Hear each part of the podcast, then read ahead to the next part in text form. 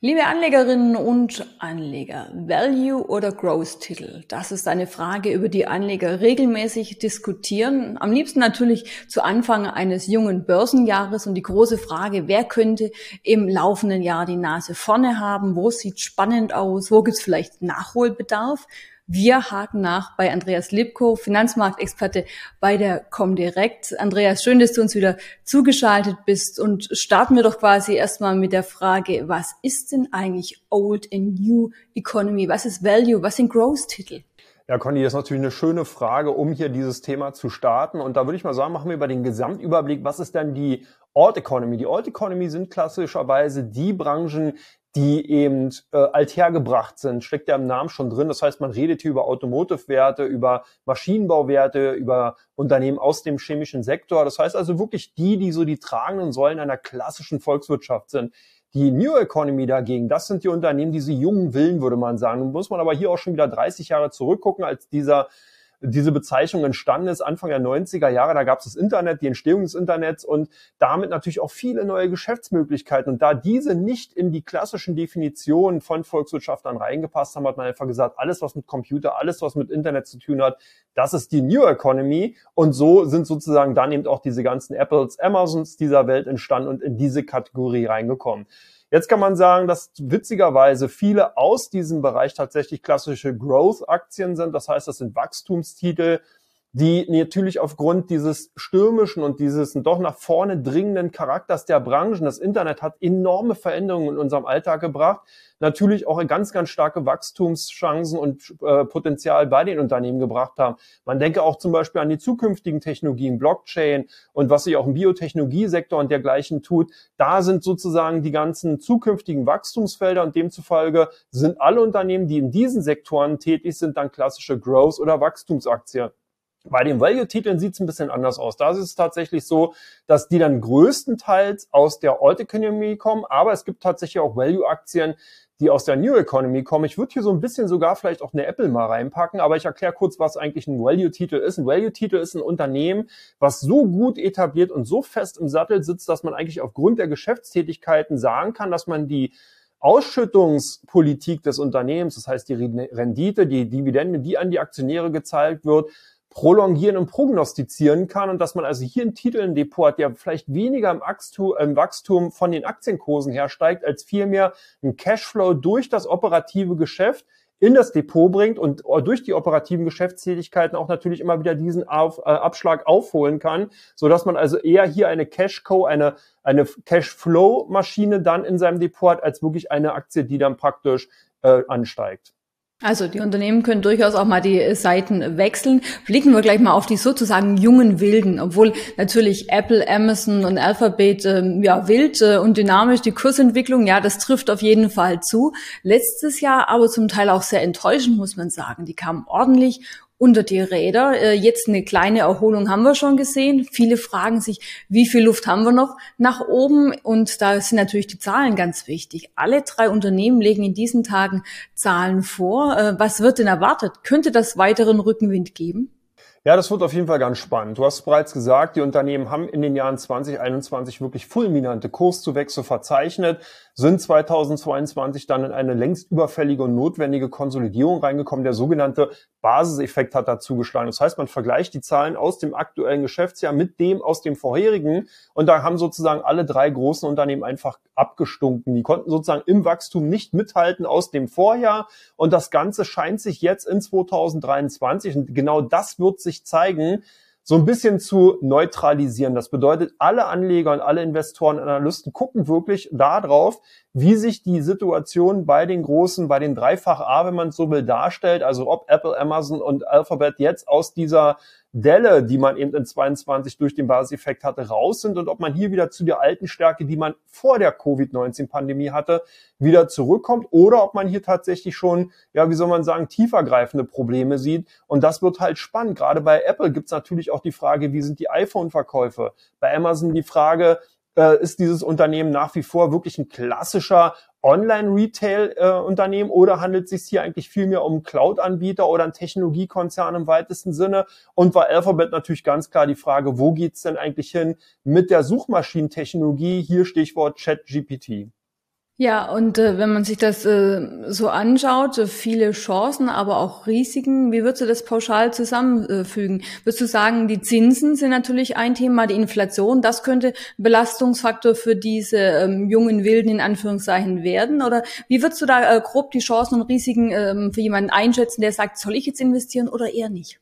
Also zum einen kann man sagen, wer kurz vor den Zahlen investiert, das ist kein Investment, das ist wirklich pure Zockerei. Also wer wirklich auf die eher konservative und sichere Seite gehen will, der guckt sich die Zahlensätze erstmal an und würde dann entsprechend seine Investments tätigen, damit man eben das Risiko rausnimmt, dass man hier negativ überrascht wird. Trader lieben natürlich solche Situationen, weil man hier einfach seine spekulativen Annahmen vollends umsetzen kann und damit dann die ein oder anderen Gewinne erzielen könnte ganz wichtig, wenn man eben richtig setzt. Das heißt, man kann ja auch auf fallende Kurse setzen und wenn man dann entsprechend richtig liegt und das Unternehmen überrascht negativ, hat man entsprechend seine Trading-Gewinne. Aber nochmal zurückzukommen auf die ursächliche oder Eingangsfrage, kann man natürlich ganz klar sagen, natürlich gibt es hier viele Faktoren, die auch auf die klassischen Wachstum, Wachstumsaktien Growth-Aktien äh, zurückfallen. Das ist dann natürlich die Inflationsentwicklung direkt durch die dann steigenden Zinsen. Warum? Ich führe es ganz kurz aus. Es hat einfach mit den Refinanzierungskosten zu tun. Die Zinsen steigen.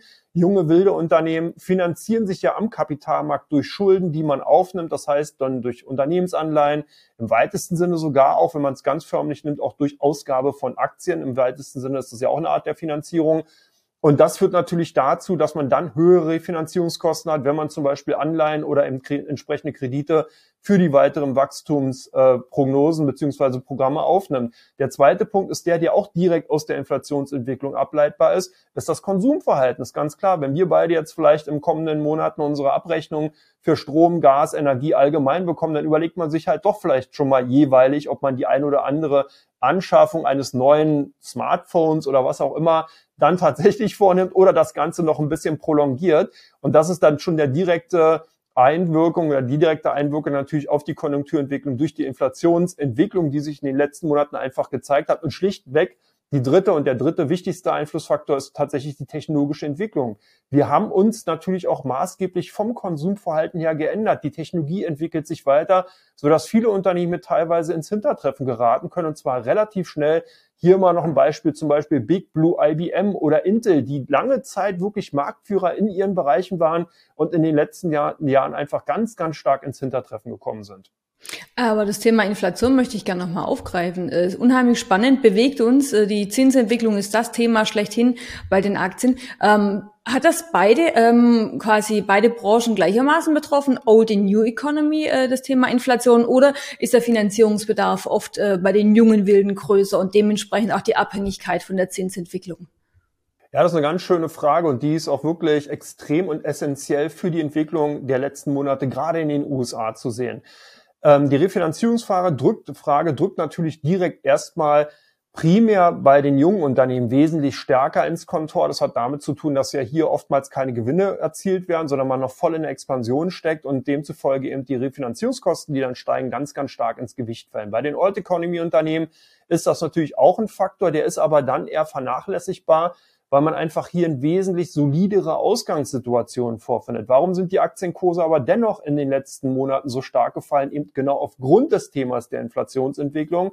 Und das hat einfach damit zu tun, weil natürlich ein Investor sich die Gesamtkapitalmarktsituation anschaut. Einhergehend mit der Inflationsentwicklung sind natürlich auch die Notenbanken einfach forciert worden, pressiert worden, hier die Leitzinsen anzuheben. Und das führte dazu, dass die Umlaufrendite, das heißt das, was an den Kapitalmärkten auf der Anleiheseite im Bereich der Staatsanleihen erzielt werden kann, gestiegen sind. Und diese steigenden Renditen haben einfach den einen oder anderen Investor dazu verleiten, dass er gesagt hat, okay, warum soll ich denn weiter in Aktien investieren, wenn ich jetzt zum Beispiel auf der Anleiheseite bereits wieder vier, viereinhalb Prozent Zinsen bekomme für eine risikolose Anlage. Das heißt, ich investiere in amerikanische Staatsanleihen, bekomme viereinhalb Prozent im Endeffekt dann als Verzinsung raus da muss ein Aktienunternehmen oder eine Aktien und äh, der Aktienmarkt sich relativ breit und lang strecken, wenn man überlegt, dass die durchschnittliche Rendite an den Aktienmärkten in den letzten Jahrzehnten ungefähr im Schnitt zwischen 7 und 8 Prozent lag, man aber doch ein unternehmerisches Risiko eingeht, steht natürlich dann eine Verzinsung von viereinhalb oder vielleicht sogar fünf Prozent ganz gut da.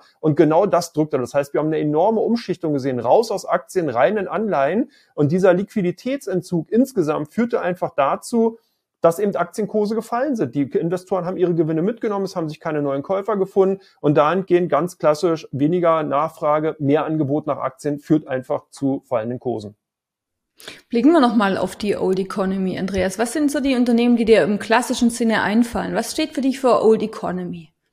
Also für mich steht ganz klar natürlich, wenn wir hier in Deutschland bleiben, Volkswagen, Mercedes, das sind so die klassischen Old Economy Unternehmen oder eine BASF, also die Urgesteine der deutschen Wirtschaftsindustrie, wenn man so will, oder Wirtschaftsgeschichte. In den USA ist es halt so, dass sich da so ein bisschen die Situation eher noch verändert hat. Da ist noch der technologische Charakter. Ich würde sogar eine IBM und eine Intel eher in die Old Economy Ecke so anfangen zu schieben, währenddessen natürlich solche Unternehmen wie eine ExxonMobil oder eine Chevron oder andere Unternehmen aus dem Ölsektor hier ganz klassische Old Economy Unternehmen sind oder man denke an einer Ford oder eben auch die Bankaktien, eine Bank of America oder eine JP Morgan, Goldman Sachs, das sind alles Unternehmen, die in diesen Sektoren ganz klar anzusiedeln sind. Hier in Deutschland natürlich äquivalent dann die Deutsche Bank, Allianz, Münchner Rück, auch eben ganz, ganz klassische Unternehmen aus den Bereichen der Old Economy.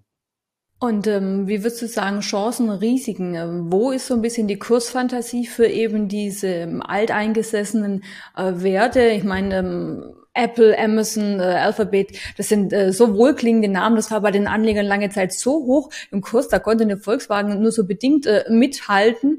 Ähm, was, äh, was ist für dich so ein Thema, dass die Aktien doch ganz spannend sind und eigentlich auch mit ins Depot gehören? Also wenn man jetzt hier auf den Old Economy Sektor guckt, dann kann man sagen, wir haben einen ganz, ganz interessanten Effekt und zwar genau auf der Zinsseite.